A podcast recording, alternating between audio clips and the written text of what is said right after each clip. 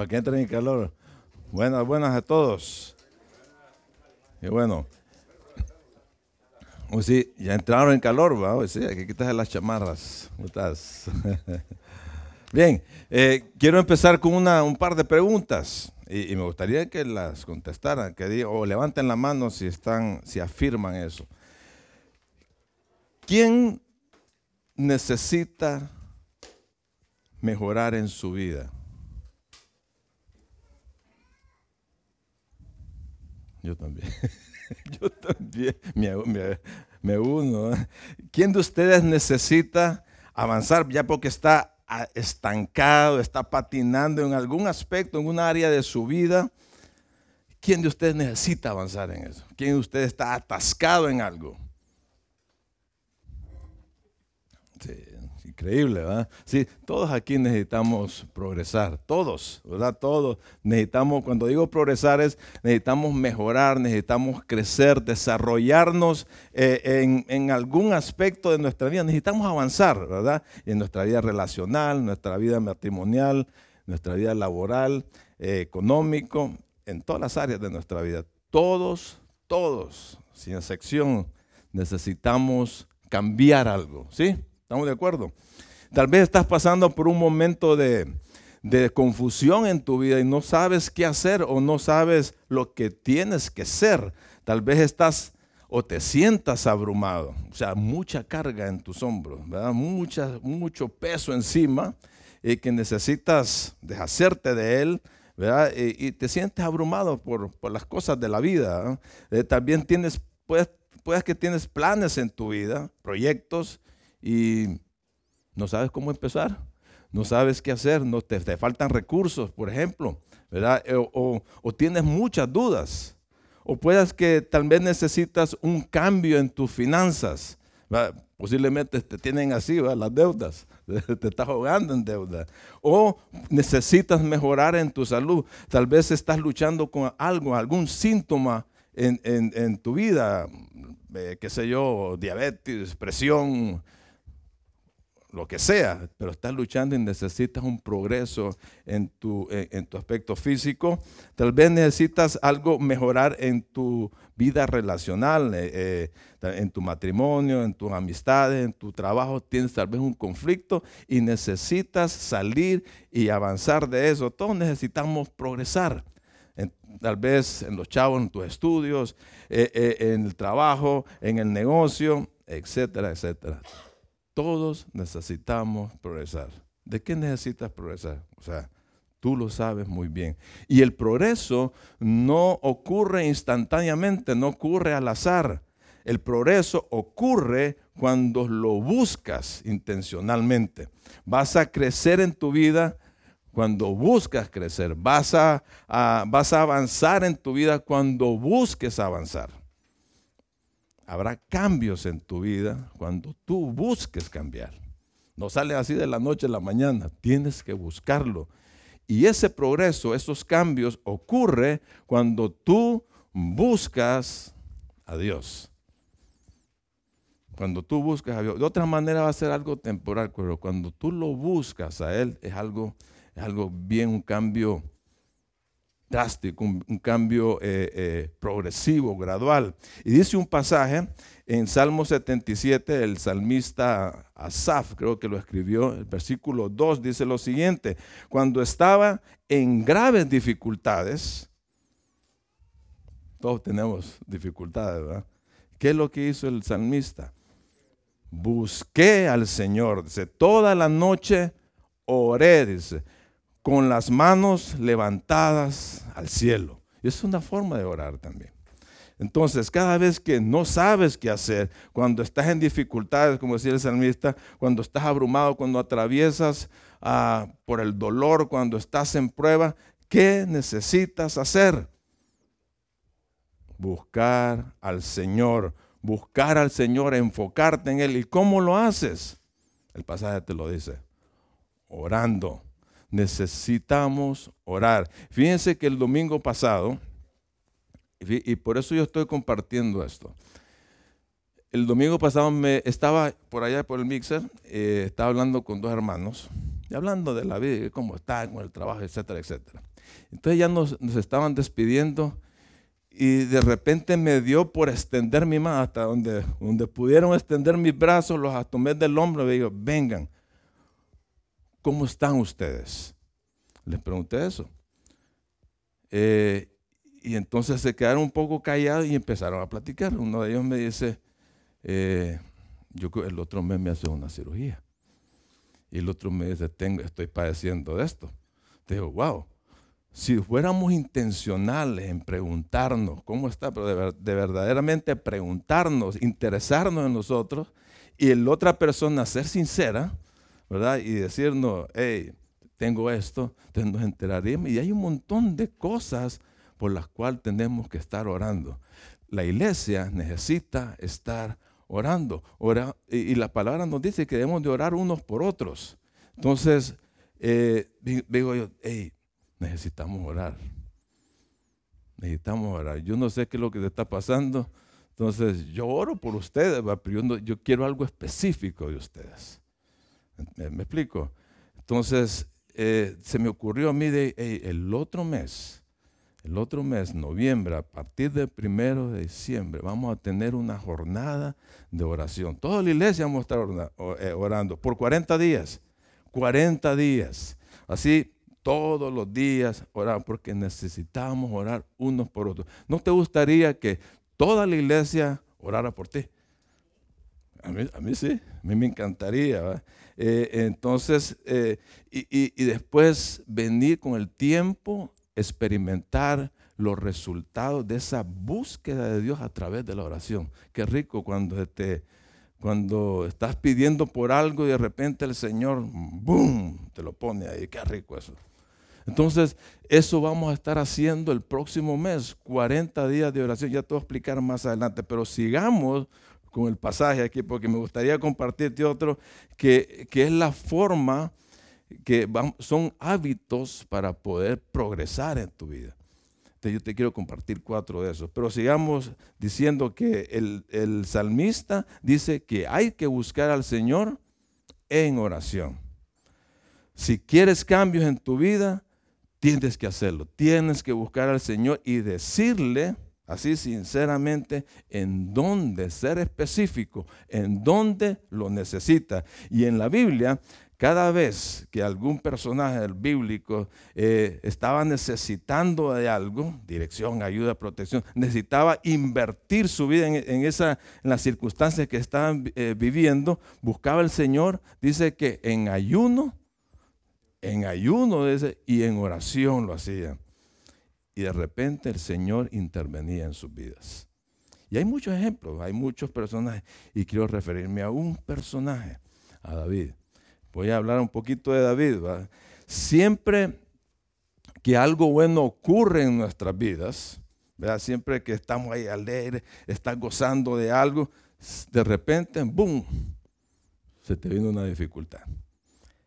Cada montaña, cada montaña tiene su valle. Cada victoria, en cada victoria hay una prueba. Así es la vida. Así es la vida. Es de altos y bajos, altos y bajos, y todos pasamos por ahí. Y, David, como rey, bueno, fue promovido como rey en el principio cuando de repente lo, ungieron como rey, le, dijeron, tú vas a ser el rey de Israel. Y eso fue algo importante para su vida. Eh, eh, él estaba ahí en, imagínense, rey, estaba en la cúspide estaba en las cúspides, después de tantos problemas de estar huyendo del primer, que rey, eh, primer rey que tuvo Israel. Entonces, dice, vamos a leer Primera de Crónicas, capítulo 14, del 8 al 11, y vamos a encontrar ahí cuatro hábitos para progresar en nuestra vida.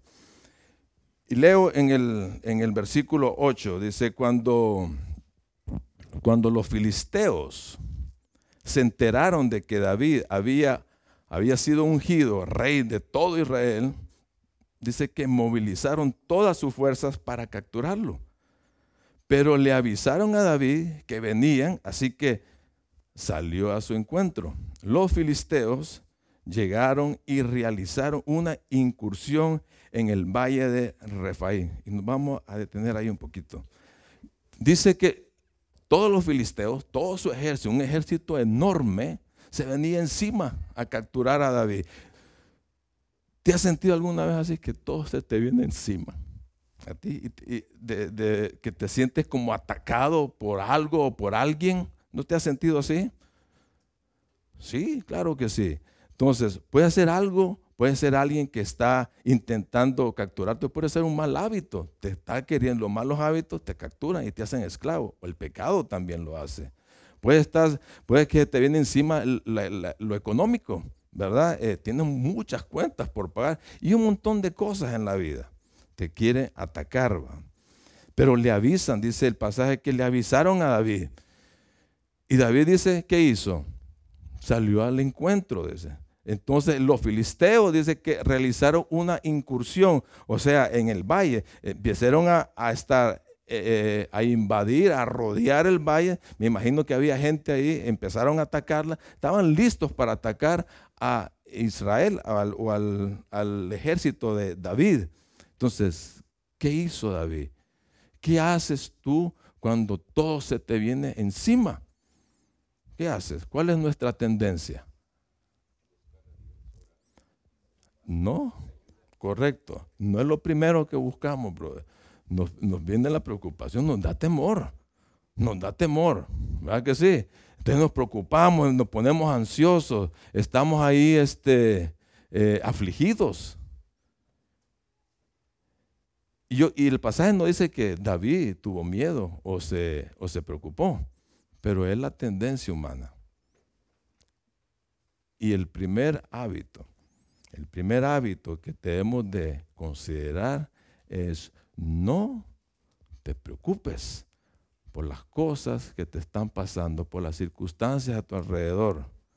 Ese es el primer hábito. Miren, si la, preocupación, la preocupación muchas veces podemos leer en las escrituras, la preocupación dice el Señor, que, es un, eh, eh, que no debes de hacerlo. y te lo dice en, varios pasajes. Dice, no te afanes, te dice Mateo 6. Eh, Filipenses 4, 7 o 6 dice, no te preocupes. Y en otras versiones te dice, no te aflijas, no sientas ansiedad. Entonces, la preocupación es un mandato, de, perdón, no preocuparte es un mandato que Dios te dice, es no tienes que hacerlo cuando estás en circunstancias difíciles.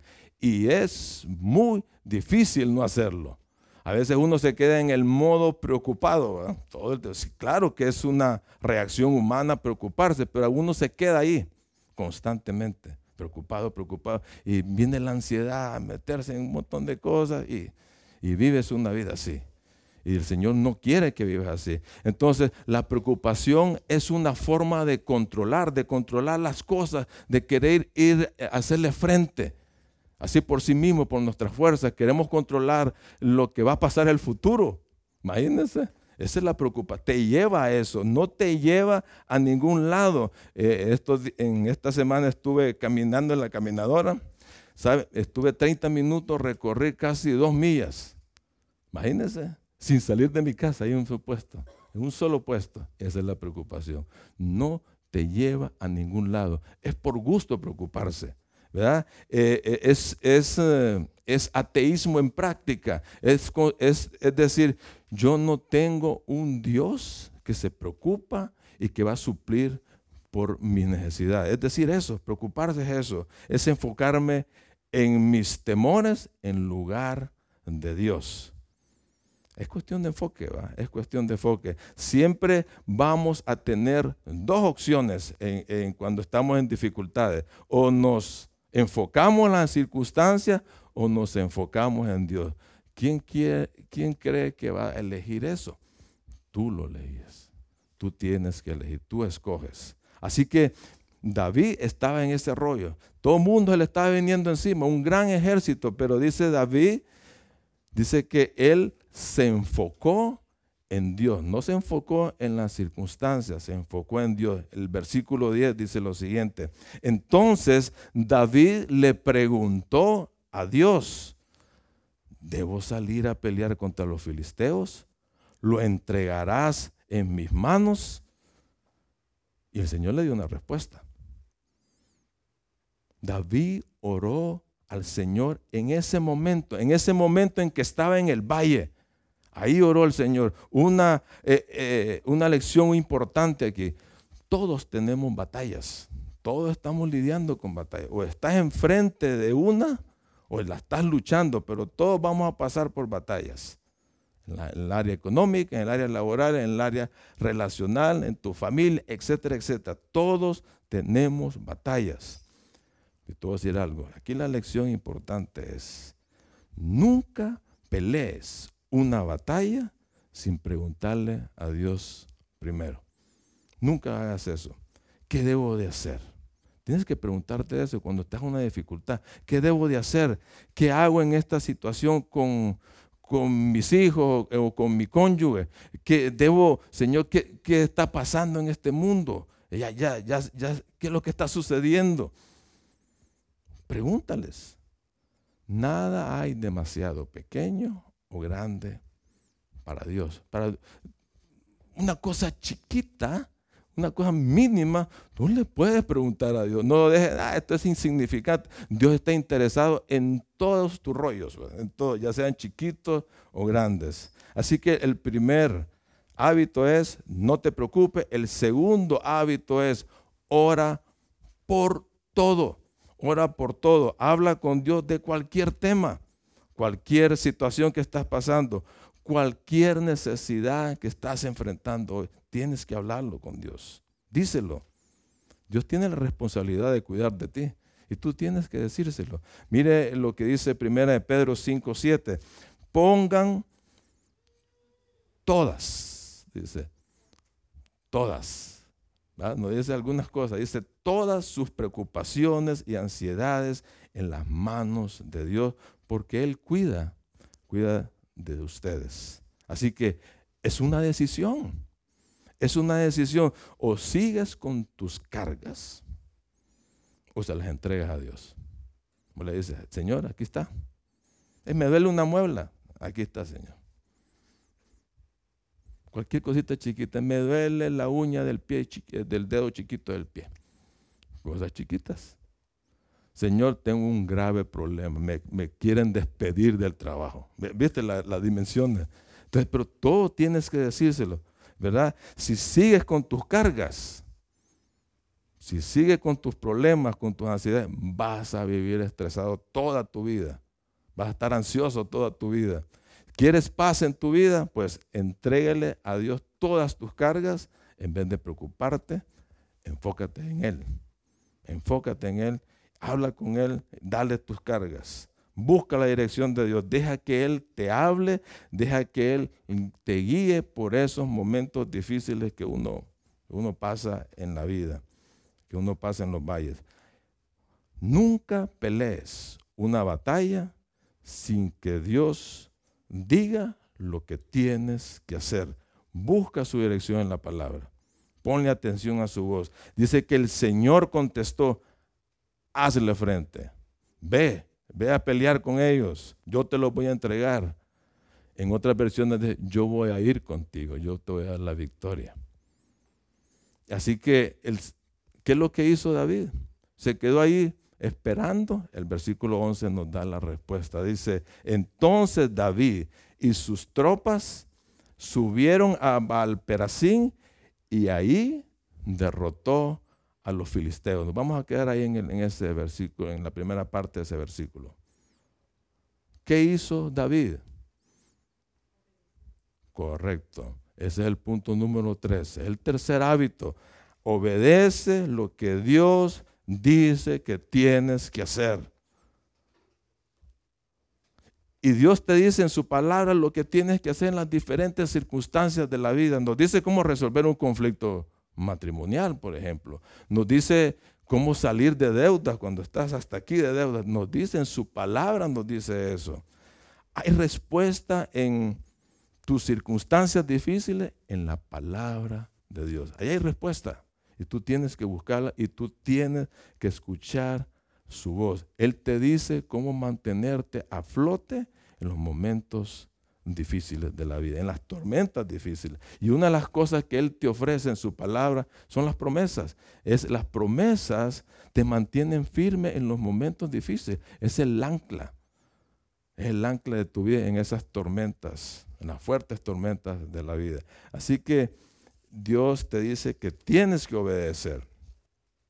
Dice, y dice, ah, sigue diciendo el pasaje, la segunda parte, dice, dice David, cuando derrotó a los filisteos, cuando lo vio que salieron corriendo, dice David, Dios lo hizo, exclamó David.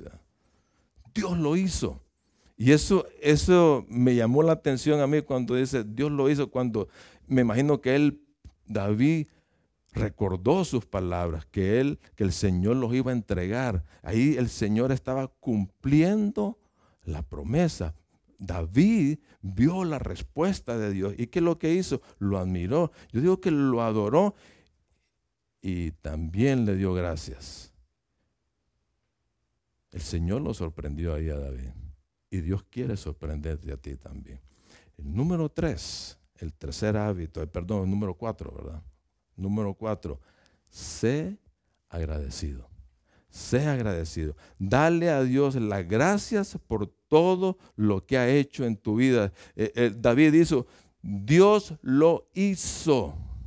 Encierren esa palabra, lo hizo. Gratitud es el acto de traer a la memoria lo que Dios ha hecho en tu vida.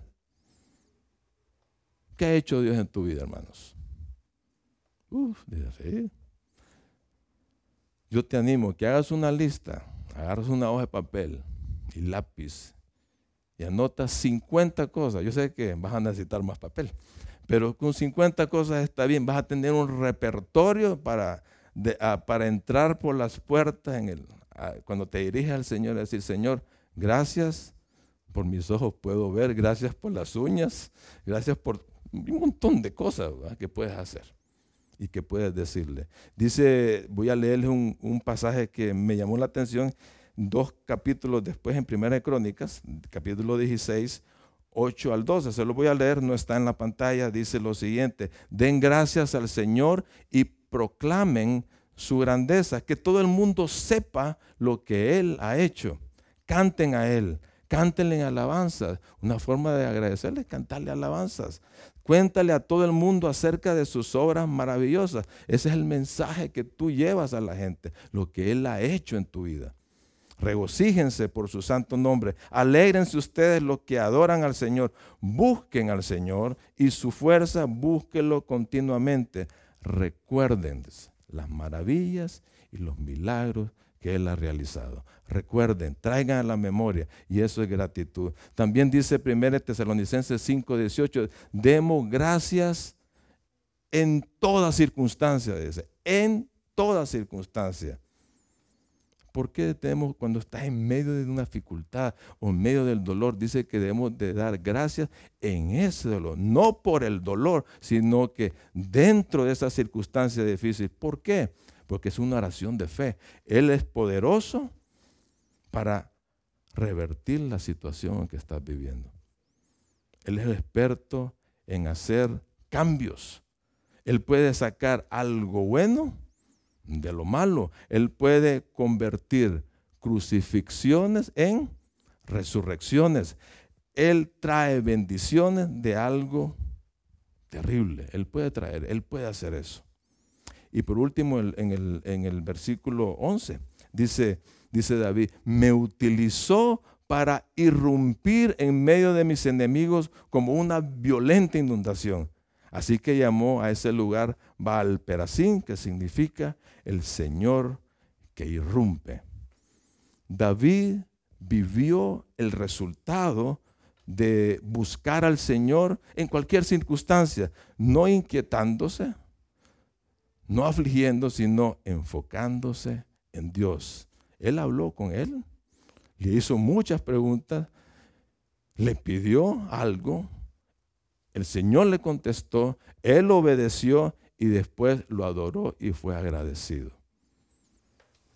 Dios utiliza tus circunstancias para irrumpir tu vida. Ahí donde tú vas a experimentar el poder transformador de Dios. Ahí vas a progresar, ahí va a haber cambios en tu vida.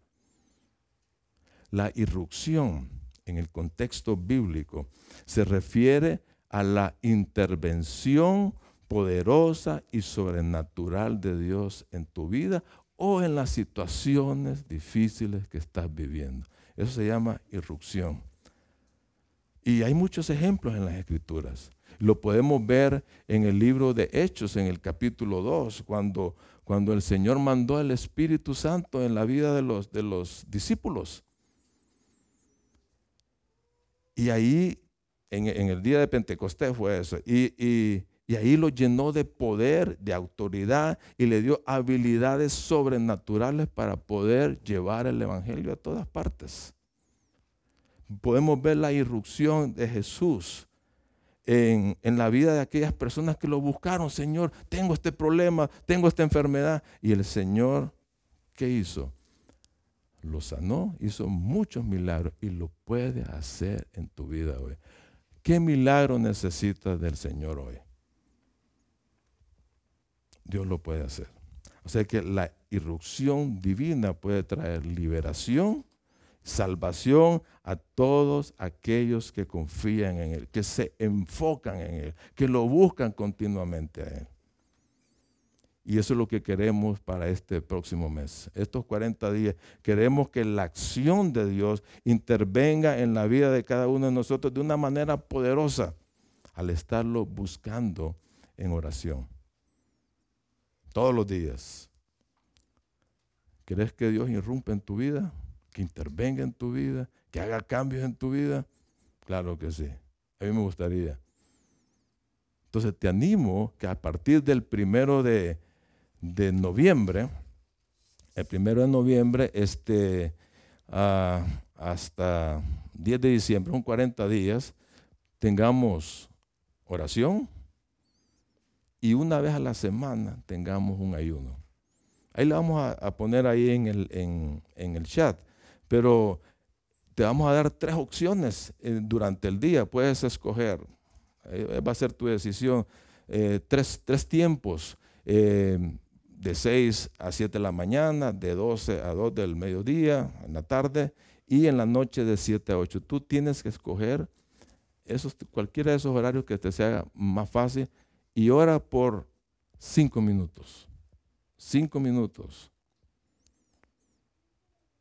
Ora por nuestras, todas las necesidades que hay y te voy a dar un par de, dirección a esto. Dice el el Salmo 100, desde que entremos con acción de gracias, ¿verdad? por sus puertas con acción de gracias, entonces haz una lista de todas las cosas que el Señor ha hecho. Y vas a tener ahí bastante que agradecerle. Dice el Salmo 88, 9, desde que cada día, eh, eh, dice el salmista, le suplicaba a Dios por su misericordia. Dice que levantaba sus manos en oración para pedirle eh, misericordia a Él. Y, ahí, ¿cómo se llaman esas cositas que ponemos en los, en los, cuando alguien pone, ¿ah? Un emoji, sí. Cuando alguien pone, hey, necesito que oren por eso. Yo creo que esta semana, creo que Verónica puso algo y todo, y lo primero que dice, ¡boom! ¿verdad? Generalmente, cuando esto significa orar, ¿va? Y, y cuando oramos, lo puedes hacer así, lo, como quieras, ¿va? hasta dormido lo puedes orar. Pero hay cinco cosas que cuando, ponemos la mano así, eh, podemos estar enfocados en cinco cosas que podemos estar orando. En primer lugar, este es el dedo pulgar, ¿va? Están los que están cerca de tu corazón. ¿Quiénes son los que están cerca de tu corazón? Tu familia, tus amigos más cercanos, eh, aquellos amigos que tú quieres ganar. ora por ellos. Dice el índice. El índice, ¿qué te, qué te indica el índice? Hey, ¿para dónde, dónde queda tal dirección? Allá queda. Son aquellos que te dirigen. ¿Quiénes te dirigen acá en la iglesia? Tienes, tienes líderes, ora por ellos, ora por mí, ora por los otros hermanos, ora por el liderazgo acá, ora por el liderazgo de GCLA, el movimiento. Dice, el, el dedo más grande es aquellos que tienen influencia en el mundo. Ora por tu presidente, ora por los gobernadores, los senadores, eh, etcétera, los, del Congreso. Eh, ora por los débiles, este, este dedo que casi, casi uno ni lo usa, pues lo vamos a llamar el dedo débil, el anular. Ora por aquellos que están, están pasando por situaciones difíciles, por los enfermos. Ora por los enfermos, ora por los ancianos, por los niños. Ora por esas situaciones débiles en tu vida, aquellas tentaciones que te están causando problemas. Esa es una debilidad. Dice que oremos y ayunemos por eso. Y el meñique, el meñique es este, dice, ora por tus necesidades, por tus necesidades, por tus proyectos, por tus planes, por lo que sea. Ora por eso. Y ahí en tu hoja, hermano, en tu hoja, a la parte final, te estamos poniendo una pregunta. ¿Qué quieres o qué te gustaría que oraran por ti? Entonces, pon ahí muy específico no vas a poner, quiero que oren por mi dolor, pero ¿cuál dolor? Que me duele el cabello, pues pone, me duele el cabello. Entonces, algo específico para que podamos orar. Más adelante vamos a tener un tiempito de oración para que puedas hacerlo. Así que tómate el tiempo, piénsalo, cuál es tu necesidad hoy y ponlo específicamente. Si te gustas, ponle tu nombre para que diga con nombre y, y la petición que quieras. ¿Ok? Vamos a orar para que seguir adorando al Señor acá. Señor, te, te damos gracias. Señor, por esa oportunidad que nos da, Señor, de presentarnos delante de ti y, y poder exponerte, derramar nuestro corazón, Señor, eh, delante de ti. Señor, tú eres un Dios que está al cuidado de cada uno de nosotros que sabes nuestras necesidades, pero quiere escucharlas. Tú estás pronto, Señor, a escucharnos y, a suplir de, y ayudarnos en cualquier momento, en cualquier situación en que estemos pasando. Gracias, Señor, porque tú estás con nosotros, tú vas con nosotros, tú intervienes en nuestra vida, tú estás ahí en nuestras batallas en esas tormentas difíciles que pasamos en la vida. Tú estás con nosotros cuando cruzamos el valle, Señor. Señor, te agradecemos por eso, porque tú eres un Dios fiel, tú eres un Dios poderoso.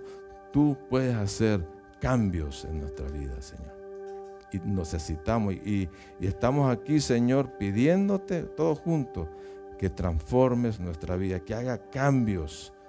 Queremos cambios en cada uno de nosotros, Señor te lo pedimos a ti, que irrumpas, irrumpas en nuestra vida, tal como lo, como lo hiciste con David, con muchos personajes en la Biblia, Señor. Queremos, Señor, que tú nos sorprendas.